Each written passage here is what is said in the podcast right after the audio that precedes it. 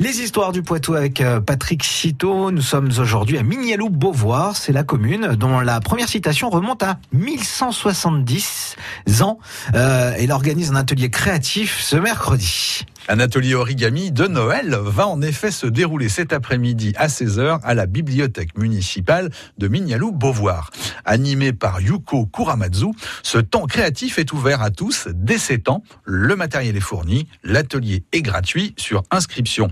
À l'approche de Noël, de quoi joindre l'utile à l'agréable en passant un bon moment à Mignalou-Beauvoir. Et quelle est l'histoire, dites-moi, de la commune? Le nom de Mignalou apparaît pour la première fois dans une charte de l'abbaye de Noyer en 848. La commune est alors connue sous la dénomination de Villa Exania Magnolorum.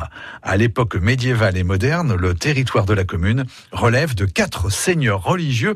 Il est ainsi en lien avec les abbayes poitevines Saint-Hilaire de la Selle Sainte-Croix, la Trinité et la commanderie de la Ville-Dieu du Clin. Ces abbayes possèdent alors des exploitations agricoles. La commune est finalement constituée en 1798 lors de la fusion des anciennes paroisses de Mignalou et de Beauvoir. 160 ans plus tard, la commune réduit son territoire à l'ouest en cédant des terrains à Poitiers pour la construction du centre hospitalier. Il en sera de même en 1974 pour le campus universitaire. Et que peut-on voir à Mignalou-Beauvoir? Vous pourrez y visiter son église, inscrite depuis 1931 comme monument historique grâce à son magnifique portail. Il y a également le château de Beauvoir, de style victorien, sur son domaine de 92 hectares. Le patrimoine végétal de la commune est aussi un de ses éléments majeurs. Le domaine du Défend, ou jardin botanique universitaire, s'étend ainsi sur une superficie de 33 hectares.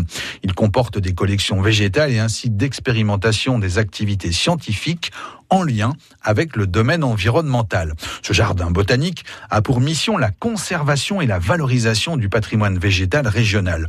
On y développe des collections végétales dans différentes thématiques. On y trouve ainsi des plantes médicinales, un potager où l'on peut découvrir les légumes à travers l'histoire, un arboretum de chênes, un verger conservatoire régional et une collection de roses.